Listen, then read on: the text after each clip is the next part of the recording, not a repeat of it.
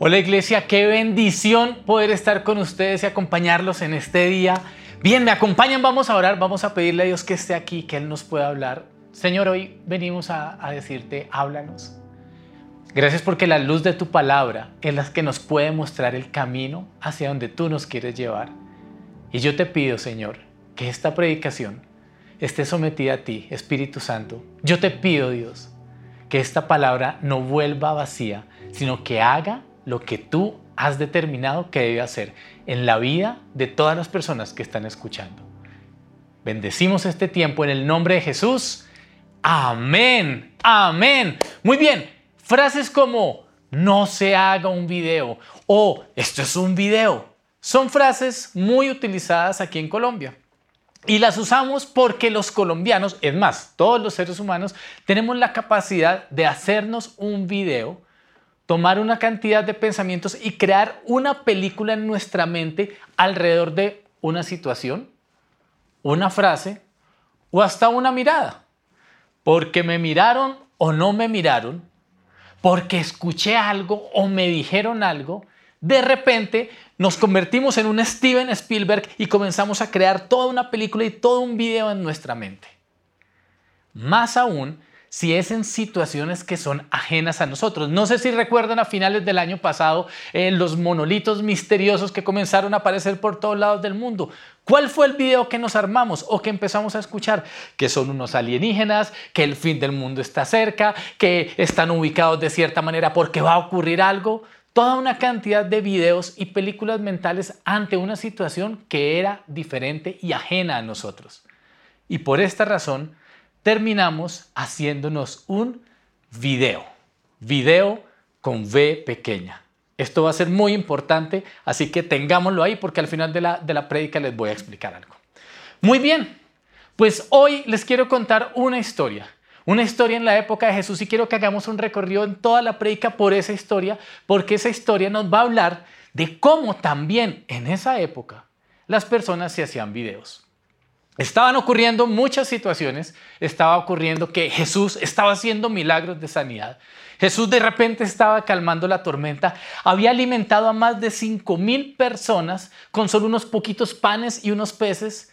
Y de repente entonces Jesús, sabiendo nuestra capacidad de hacernos videos, reúne a sus discípulos. Y entonces les hace una pregunta. Quiero que vayamos a la Biblia. En Lucas capítulo 9 dice, cierto día Jesús se alejó de las multitudes para orar a solas. Solo estaban con él sus discípulos y les preguntó, ¿quién dice la gente que soy? Bueno, contestaron, algunos dicen Juan el Bautista, otros dicen Elías y otros dicen que eres uno de los otros antiguos profetas que volvió de la muerte. ¿Qué les está preguntando Jesús? Jesús les dice, bien, están ocurriendo cosas extrañas que de pronto no habían visto, los milagros y todo lo que Jesús mismo está haciendo. Así que les dice, quiero saber cuál es el video que las personas tienen. Y las personas y los discípulos les dicen, miren, dicen que eres Juan el Bautista, otros dicen que eres Elías, Elías el cual eh, fue arrebatado por una carroza de fuego. Eso sí fue un video, un video de Dios impresionante, pero el todo es que Elías es arrebatado en una carroza de fuego y de repente el cuerpo de Elías desaparece. Así que algunas personas piensan que eres Elías o alguno de los profetas que vivieron hace más de 400 años. Jesús sabe nuestra capacidad de hacernos videos y por eso quiere sacar cuáles son los videos que las personas están teniendo alrededor de lo que está pasando. Vamos a hacer una pausa en esta increíble historia. Esta historia tiene tres partes. Entonces esta es la primera parte vamos a hacer una pausa porque necesito que nos hagamos una pregunta. ¿Está mal hacernos videos? Y, comencé a pensar sobre esta pregunta de si está mal hacernos videos y encontré dos respuestas muy sencillas. No y sí. O sea, sí, pero no. No, porque la misma ciencia ha confirmado que Dios nos creó con la capacidad de imaginar, de hacernos videos. Y para esto les quiero, les quiero presentar este cerebro. Miren el cerebro de, la pantalla. En, en mi caso estoy al revés. Entonces, este es el hemisferio derecho. Dios nos creó con un hemisferio derecho y con un hemisferio izquierdo. En el hemisferio derecho están todas las capacidades creativas, imaginativas, todas las emociones, todas, todas aquellas, aquellas cosas que, que nos inclinan a ser artistas, pintores, músicos. Está muy fuerte en el hemisferio derecho. Y en el hemisferio izquierdo está toda la parte racional. Lógica, cifras, hechos, datos, todo lo que tiene que ser organizado está en esa parte del hemisferio. Y lo cierto es que todos los seres humanos tenemos ambos hemisferios, el derecho y el izquierdo. Hasta el día de hoy no conozco una persona que solo tenga un hemisferio, aunque muchas veces las decisiones que tomamos son evidencia de si estuviéramos usando medio cerebro. Pero bueno, eso es, eso es un tema que vamos a dejar a un lado, porque quiero que hablemos de cómo Dios nos capacita a todos con ese hemisferio derecho para crear y para imaginar. Si tú eres un artista o eres un pintor, vas a tener muy desarrollado ese hemisferio derecho. Pero eso no quiere decir que no puedas hacer una hoja en Excel, porque también tienes el hemisferio izquierdo. Pero si tú eres un ingeniero así, súper lógico, súper racional, no quiere decir que tu hemisferio derecho no está. Claro que sí. Y tenemos la capacidad de imaginar. No estoy hablando aquí de los dones, talentos con los que Dios nos dota que nos llevan a desarrollar más un hemisferio que el otro. Estoy hablando aquí que todos tenemos la capacidad de hacernos videos, porque esa parte del cerebro funciona y funciona para todos. Lo que sí es cierto, que la ciencia también ha demostrado, es que conforme pasan los años y vamos envejeciendo, nuestro hemisferio y la parte imaginativa comienza a perderse. ¿Por qué? Porque siendo niños, esta parte, la parte de la imaginación, está absolutamente activa. Y por eso los niños son felices inventando una cierta cantidad de juegos. Hay un juego que les quiero contar. Es un juego entre los niños y el juego se llama El suelo es lava. Quiero con esto explicar el poder de imaginación que tienen los niños. ¿Por qué? ¿En qué consiste el juego? El juego consiste en que a la voz de el suelo es lava, todas las personas deben buscar un sitio alto para encaramarse. ¿Por qué? Porque si no se van a quemar, ya que el suelo es lava. Miremoslo así.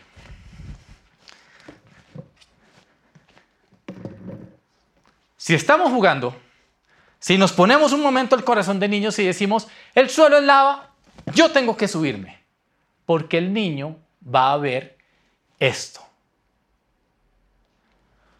Un adulto no lo vería así. Un adulto diría, esto es un piso. No, tiene esa capacidad imaginativa. Sin embargo, sin embargo, los niños tienen muy, muy activa esa parte imaginativa. Entiendo que conforme pasan los años y nos vamos envejeciendo, como se los decía, la parte imaginativa se va perdiendo y empieza a pesar mucho más la parte lógica y la parte racional.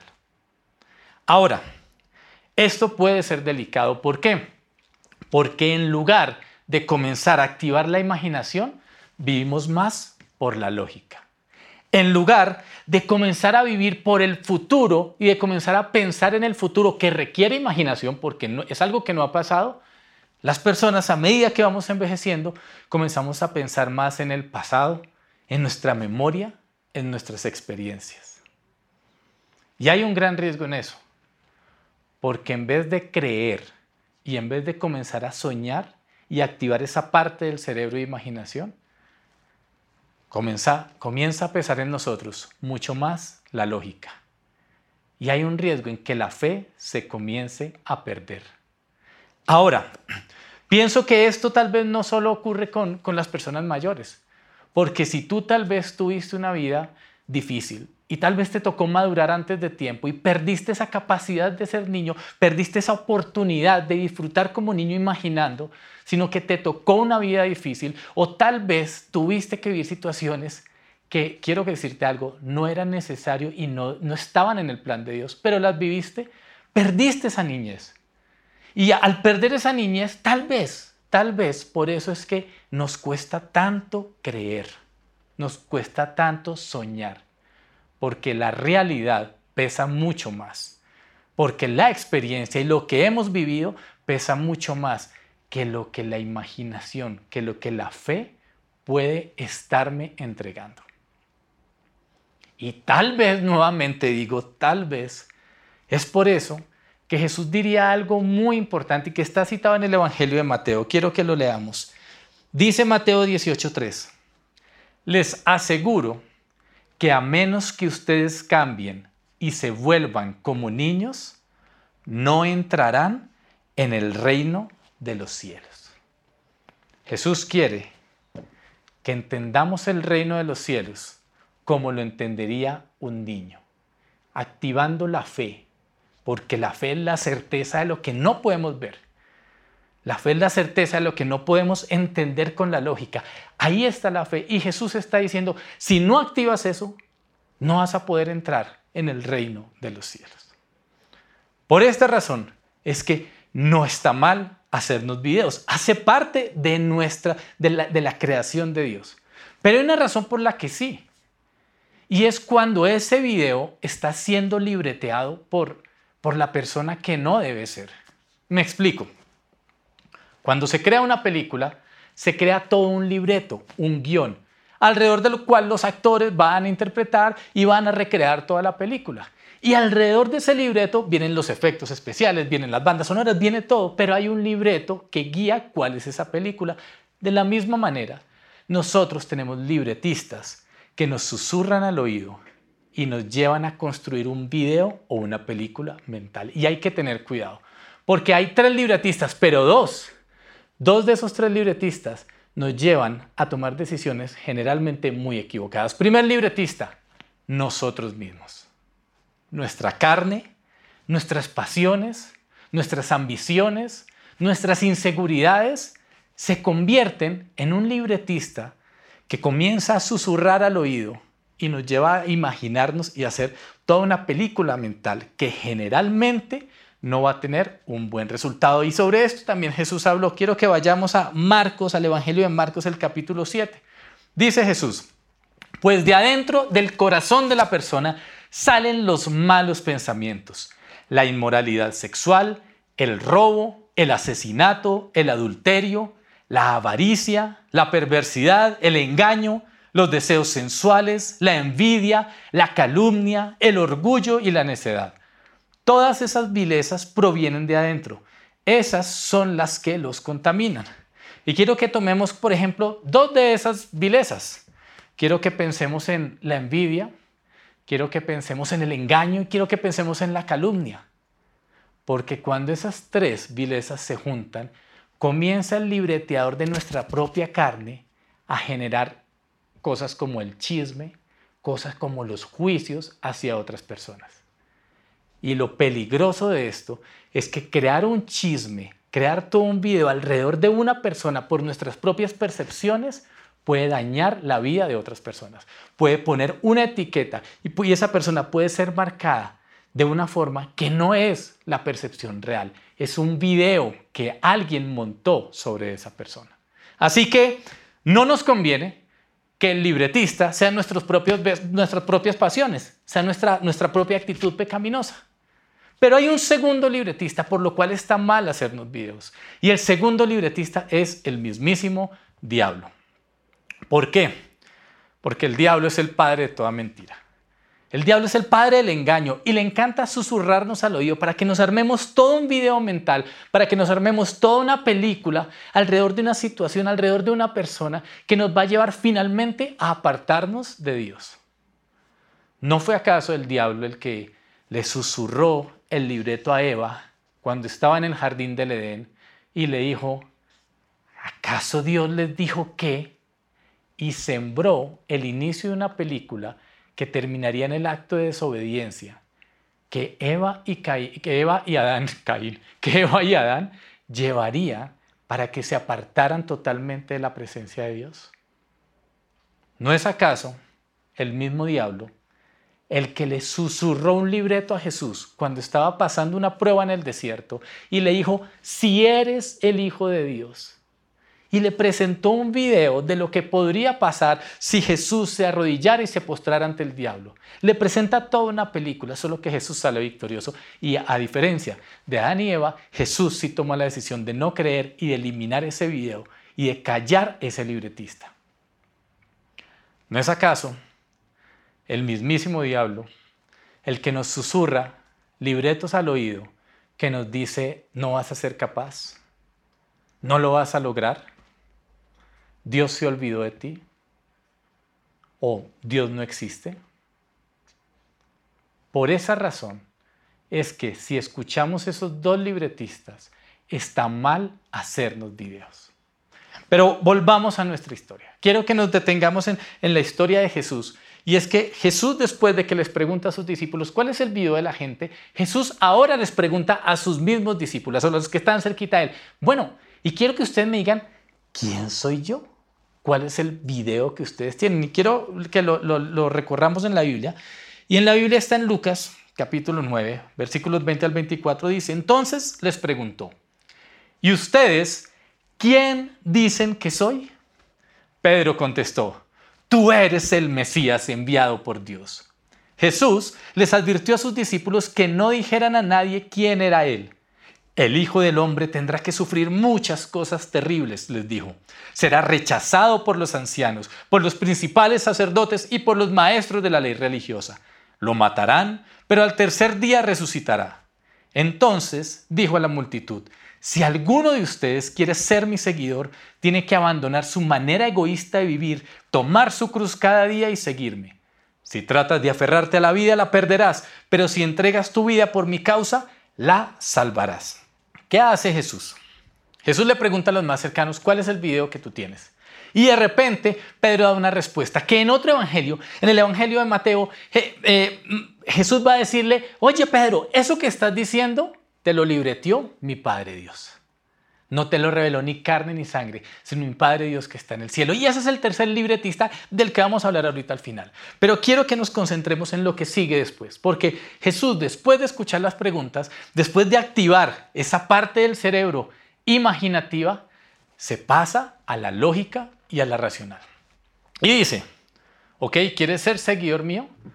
Te voy a aterrizar y te voy a hablar de lo que significa. Ser seguidor, mío no es andarte con videos es morir a ti mismo, es entrega, es sacrificio, es ir por una causa superior que tus mismos propios, que tus mismos sueños, que tus propios planes. Es ir tras eso. ¿Estás dispuesto a seguirme? Así que Jesús logra hacer un equilibrio entre los videos y entre toda la lógica y la razón de lo que implica seguir a Jesús. Vamos a hacer la segunda pausa en esta historia porque tiene un final increíble y porque antes de llegar a esta, esta pausa, quiero contarles la historia de un hombre en la Biblia que vivió alrededor de 1600, 1800 años más o menos antes de Cristo. Y, y, es un hombre que se encuentra también con su mente haciendo videos, videos con B pequeña, porque les voy a hablar de Abraham, el padre de la fe. Abraham ha recibido una promesa de parte de Dios. Y la promesa de parte de Dios es que él tendría un hijo y que su descendencia iba, iba a poblar la tierra. Y, han pasado los años y la realidad, su hemisferio izquierdo le dice que ya no hay, no hay, no hay razón lógica por la cual eso vaya a ser real, porque ya está muy anciano, su esposa también, y no se va a dar. Así que vemos cómo Abraham de repente se encuentra en una carpa haciéndose videos. Pero va a ocurrir algo increíble. Quiero que lo miremos en la Biblia. Dice Génesis capítulo 15. Tiempo después, el Señor le habló a Abraham en una visión y le dijo, no temas Abraham, porque yo te protegeré y tu recompensa será grande. Atención, Dios se aparece en una visión. Visión se escribe con V grande. No video, sino visión. Y, una vez Dios se aparece, se aparece a Abraham, le dice, ok, estoy recordando la promesa que yo te hice. Y en ese momento Abraham, desde su carpa, le va a comenzar a contar cuál es el video que tiene ante una realidad que no se puede cambiar, ante algo imposible, que su hemisferio izquierdo le está diciendo es imposible. Quiero que lo leamos. Génesis 15, versículos 2 al 3 dice, Oh Señor soberano, ¿de qué sirven todas tus bendiciones si ni siquiera tengo un hijo? Ya que tú no me has dado hijos, Eliezer de Damasco, un siervo de los de mi casa, heredará toda mi riqueza. Tú no me has dado descendientes propios, así que uno de mis siervos será mi heredero. Abraham está sentado en su carpa y ya tiene el video armado de cómo solucionar el tema y la promesa que Dios le había dicho. Y le ha dicho, mira Dios, eh, ya que no se cumplió de la forma que yo me imaginaba, entonces, o de la forma que tú me habías dicho, te tengo el video, mira, te tengo la solución. Eliezer, mi siervo, va, va a ser el, que va a heredar. Y de esa forma voy a cumplir lo que, lo que tú has dicho. Y Dios hace algo espectacular. Miremos el versículo 5. Dice, entonces el Señor llevó a Abraham fuera, afuera y le dijo, mira al cielo y si puedes, cuenta las estrellas. Esa es la cantidad de descendientes que tendrás. ¿Qué hace Dios? Saca a Abraham de su carpa, lo saca de ese lugar donde generalmente se construyen nuestros videos con B pequeños, porque es que los videos son pequeños y permanecen en una carpa cerrada, en una mente cerrada. Y quiero que aquí hagamos una pausa y pensemos, ¿en dónde estamos encerrados nosotros construyendo permanentemente videos. Nuestra carpa de encierro de videos se llama tal vez pasado. Se llama tal vez lo que, lo que me ocurrió alguna vez. Y por eso comienzo a alimentar los videos en esa pequeña carpa que no van a poder salir de ahí. O tal vez mi carpa de encierro se llama temores. Y son mis propios temores los que, los que no me permiten salir. O tal vez mi carpa de video se llama falta de perdón, amargura. Y por eso alimento constantemente videos alrededor de las personas que me rodean. Tal vez hasta mi propia carpa se llama el celular. Porque es muy fácil tomar el celular y enfrascarnos a hacer videos sobre cosas que realmente son irreales, que no es algo que me, que me mantenga verdad enfocado con lo que Dios me quiere mostrar. Y será necesario que Dios, de la misma forma que lo hizo con Abraham, nos tome de ese lugar y nos saque de esa carpa. ¿Por qué nos debe sacar de esa carpa? Porque afuera Dios nos va a mostrar su visión con V grande. Porque una visión que viene de parte de Dios con B grande no se puede contener en una pequeña mente cerrada. Una visión con B grande no se puede contener en un espacio que está siendo continuamente alimentado por videos. Una visión que viene de parte de Dios te lleva a mirar al cielo y a contar las estrellas si puedes, porque es mucho más grande que lo que nosotros podemos hacer. Una visión de parte de Dios es mucho más grande que nuestras propias pasiones, que nuestros deseos, aunque nuestros propios sueños. Y tú me dices, bueno, ¿y cómo hago para saber si lo que estoy viendo, lo que estoy imaginando, es un video o es una visión de parte de Dios. Te tengo que decir algo. Una visión divina requiere intervención divina. Es mucho más grande que lo que nosotros podemos hacer. Si Dios te está dando una visión, tú vas a necesitar la intervención de Dios. Si no, lo vas a lograr en tus propias fuerzas. Y vas a decir, fue por lo pilo que logré, fue por lo planeador, fue por esto. No, las visiones de Dios son mucho más grandes y no son contenidas en una carpa.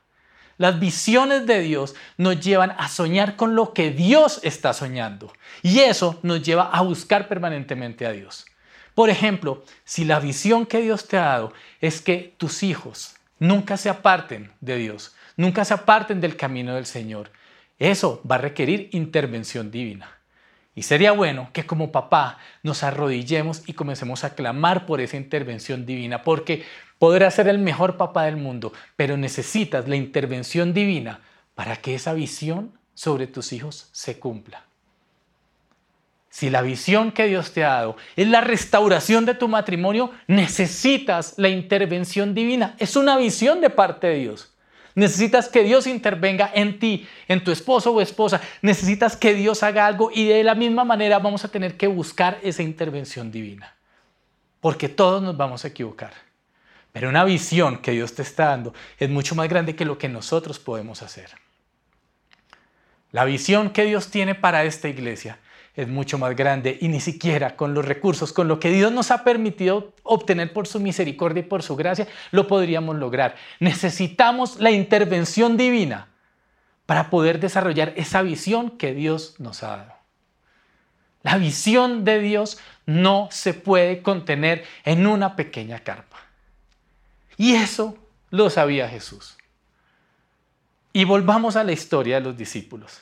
Jesús les preguntó por los videos entendió la realidad, se fue directamente a donde, a donde su pequeño grupo de discípulos entendió y les explicó lo que implicaba, les habló de, estos no son videos, esta es la realidad, pero dice la Biblia que algo ocurre y que les mostraría un camino superior, una vez de visión, que rompería los límites de lo que ellos pensaban. Y quiero que vayamos al final de, esta historia.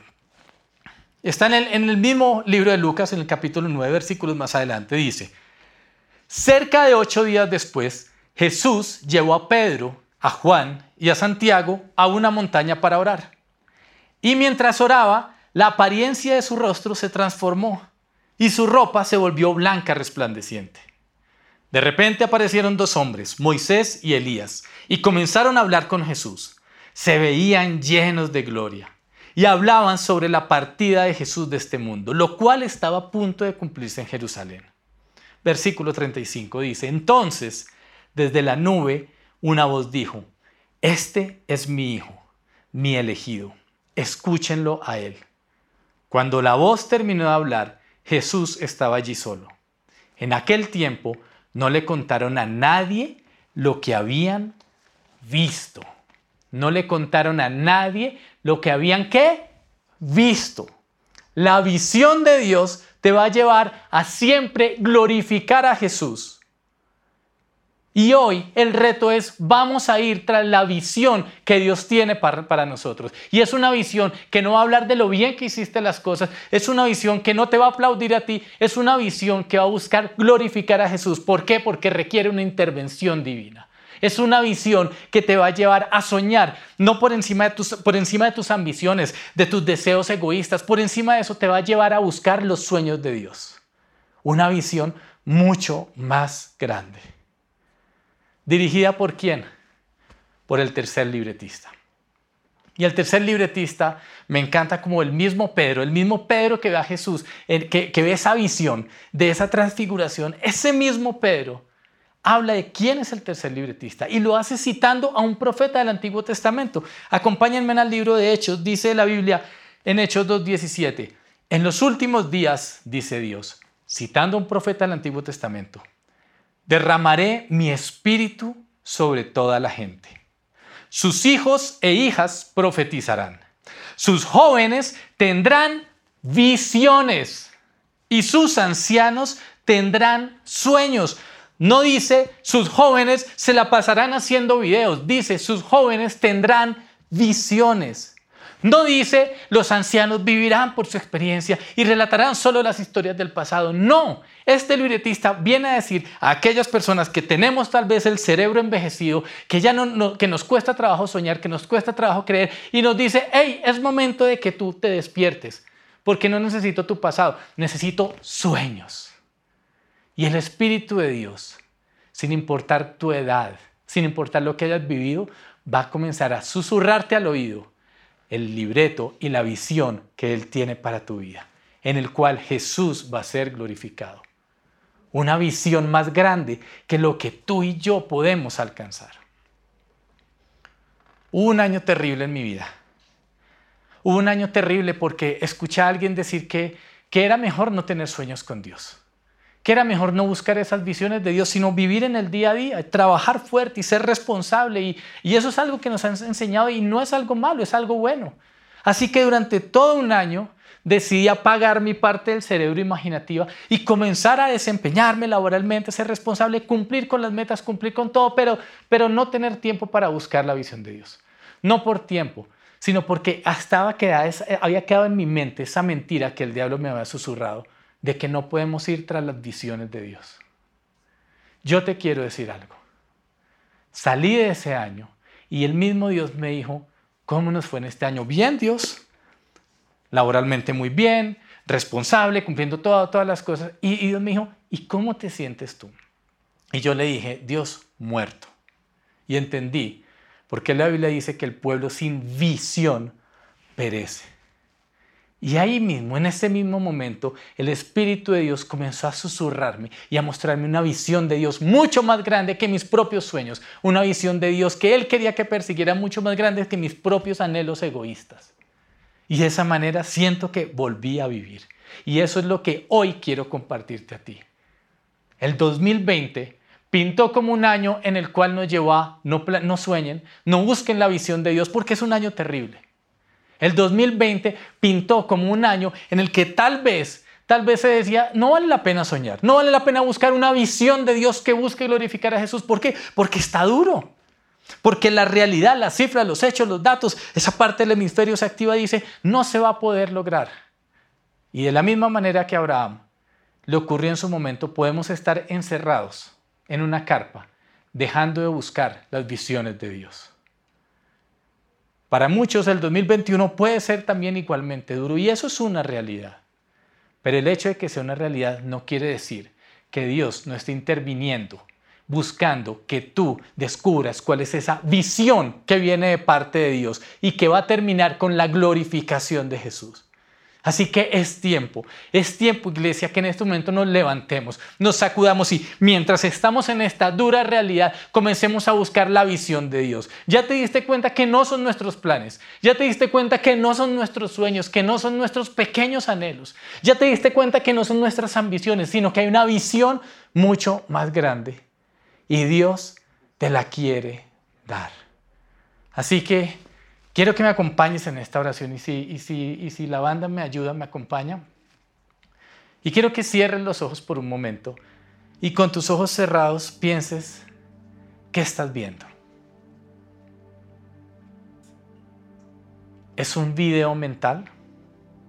Si cierras tus ojos y ves la perspectiva de tu vida, ¿qué puedes ver? Y vas a ser muy sincero con Dios y le vas a decir, Señor, no veo nada. En este año perdí familia. En este año la situación fue muy difícil y, para mí es muy difícil en este momento ver algo. Y el diablo continuamente me está susurrando al oído y me está diciendo, no va a pasar nada, nada va a cambiar. Enfrenta este año como enfrentaste en el 2020, encerrado en tu pequeña carpa de videos mentales porque las cosas no van a cambiar. Y vas a ser muy sincero con Dios ahí y le vas a decir, Señor, yo creía que había una visión de Dios. Y vas a tomar esa visión que Dios te puso algún día y vas a decir, esa visión, ¿a quién buscaba glorificar? Y si sabes que esa visión buscaba glorificar a Jesús, te vas a levantar y vas a decirle, Señor, es una visión divina. Es una visión divina que necesita una intervención divina. En mis fuerzas no, lo puedo lograr. Necesito tu intervención, Dios. Te pido, Dios, que, que abres el cielo. Te pido, Señor, que me saques de mi pequeña carpa de encierro y que me muestres una visión gloriosa y que pueda mirar al cielo y que pueda tratar de contar las estrellas y darme cuenta que esa visión viene de ti porque es más grande de lo que yo puedo hacer. Y darme cuenta que en esa visión tú, Jesús, vas a ser glorificado. No permitas que el 2021 vuelva a hacer lo mismo y te mate. No es tiempo de morir, iglesia. Es tiempo de buscar la visión de Dios. Si algo hizo el 2020 es que quitó nuestros deseos egoístas, pero el 2021 ve tras la visión de Dios. Es momento de hacerlo. ¿Y sabes por qué? Porque va a venir un nuevo tiempo. Porque estamos seguros que va a venir una nueva visión porque estamos seguros que Dios va a hacer cosas que tú en tus fuerzas no podías hacer. Y lo va a hacer con esta iglesia, lo va a hacer en tu matrimonio, lo va a hacer en tus hijos, lo va a hacer en tu trabajo. Busca la visión de Dios. y levanta tus manos al cielo, porque es momento de profetizar, porque los jóvenes no andarán más con videos, los ancianos comenzarán a tener sueños y vas a profetizar. Y vas a decir, Señor, hoy declaro que este año va a ser diferente. Hoy declaro, Señor, que voy a perseguir tu visión, no más mis deseos egoístas. Voy tras tu visión, Dios. Te pido que me la muestres, Señor, y que si tuve que salir de mi pequeña carpa de videos, hoy voy a buscar la visión que tú tienes, porque estoy seguro que es un nuevo tiempo. Y como dice la canción, un nuevo tiempo, una nueva visión, sueños más grandes. Despierta esa parte de tu cerebro que te va a llevar a tener sueños más grandes y a buscar la visión de Dios. Vamos. Sueños más grandes, nueva visión. Nuestra fe crece. Nuestra fe crece, No no, morirá. morirá. En ti avanzamos. En que avanzamos, no hay vuelta atrás. Tu plan perfecto. Tu plan perfecto recibimos.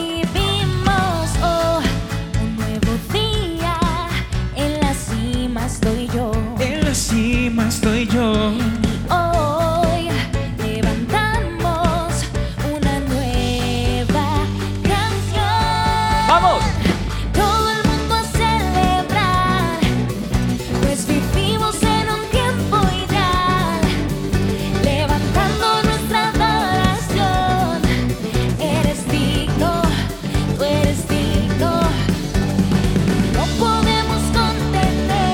Hay milagros sin explicación. Hay milagros sin explicación. Bailamos en tu gozo, Dios. Eres digno, tú eres digno. Jenny, es tiempo de creerlo. Oh,